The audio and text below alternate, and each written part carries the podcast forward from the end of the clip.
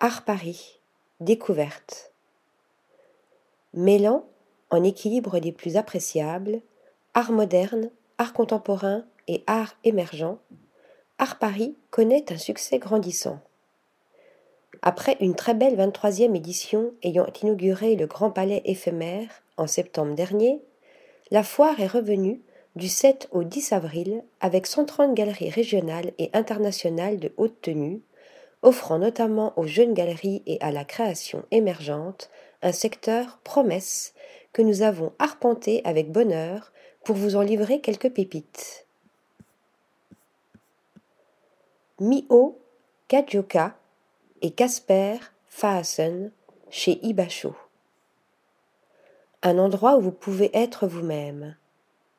Tel est le sens du mot japonais Ibasho, choisi comme nom par Anne-Marie Zetoff et Martine Van Peterson pour leur galerie anversoise dédiée à la jeune photographie japonaise et aux photographes occidentaux inspirés par le Japon, la seule au monde, un nom qui en dit long sur la façon dont ces deux esthètes envisagent l'espace de la galerie comme lieu de révélation à travers la contemplation. Une belle promesse tenue sur leur stand où nous avons découvert les œuvres toutes de mystère et de poésie de deux artistes. Mio Kajioka, une japonaise née en 1973, installée depuis peu à Paris, et Caspar Faassen, né en 1975 aux Pays-Bas. Formé à la peinture, Mio Kajioka élabore un travail photographique très graphique et très pictural, par un lent processus de révélation des ombres et des lumières effectuées dans la chambre noire, des colorations au thé réalisées lors des tirages, et surtout le recadrage conférant à ces clichés recoupés une étrangeté presque surréaliste. Des instantanés d'éternité semblables à des haïkus, des images volées au temps, dont elles semblent filer, d'œuvre en œuvre, une longue métaphore. Caspar Faassen, quant à lui, élabore un travail, à la frontière aussi, de la peinture et de la photographie, sur la transparence et l'opacité en interposant un papier calque entre son objectif et ses modèles, femme en kimono ou vase japonais, puis en appliquant une double couche de vernis craquelé sur ses tirages. Dans son Kazumi, grand paysage de mer noyé de brume, il utilise non pas le papier calque, mais un double leurre pour créer ce trouble de l'image flottant entre apparition et disparition. La photographie imprimée sur une plaque de plexiglas est recouverte du même vernis opacifiant, tandis qu'un miroir caché sous l'image renvoie la lumière environnante. Hugo de Verchères, chez Dumonteuil Contemporary, Paris. Toute nouvelle galerie implantée dans le quartier en ébullition de la rue du Louvre, troisième de l'enseigne Dumonteuil, après l'ouverture à Shanghai en 2008 d'une galerie tournée vers la scène artistique chinoise, Dumonteuil Contemporary s'attache à promouvoir sur la scène internationale de jeunes artistes et à soutenir leurs projets les plus ambitieux dans ces espaces d'exposition, mais aussi hors les murs, en collaboration avec des institutions publiques ou privées et lors de foires. À Art Paris, Dumonteuil Contemporary présentait le travail fascinant de Hugo de Verchères, né en 1988 diplômé de l'École nationale supérieure des arts décoratifs de Paris et du Frénois, studio national des arts contemporains. Mêlant art et science, recherche esthétique et exploration du vivant, fiction et réalité, ces sculptures proliférantes, work in progress et autres œuvres protéiformes procèdent d'une spéculation sur les métamorphoses de la matière organique, mais aussi de l'image, micro et macrocosmique, et constitue une expérience de la perception. Ainsi, sa série d'images élaborées à partir de plaques de photogravure enduites d'oxyde venant révéler le dessin presque imperceptible des micro-reliefs de Mars issus des bases de données de la NASA nous confronte au vertige de l'extrapolation photographique digitale.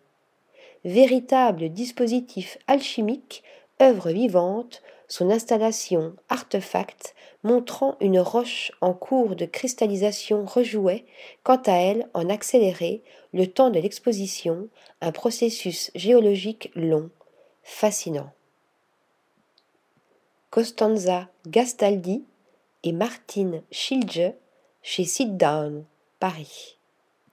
Encre noire, gouache et piquetage sur impression photo, superposition d'images faisant de la photographie à palimpseste visuel, une ode au paysage transitoire, tirage pigmentaire rehaussé de crayons blancs et de poudre de porcelaine, la galerie Sit Down, implantée depuis 2005 dans le Marais, donne à voir la diversité des médiums s'étant agrégés de la photographie contemporaine pour en exploiter les capacités plus expressives et suggestives que mimétiques.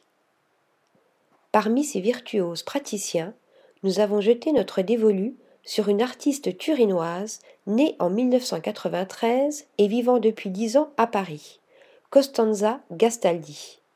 Utilisant la technique ancienne de l'héliogravure, dessin par le soleil, à l'origine de l'invention de la photographie, pour ses qualités plastiques et notamment la subtilité du rendu des nuances de gris ou de la profondeur presque tactile des noirs, elle en décuple les possibilités graphiques en métamorphosant imperceptiblement par la retouche digitale l'image.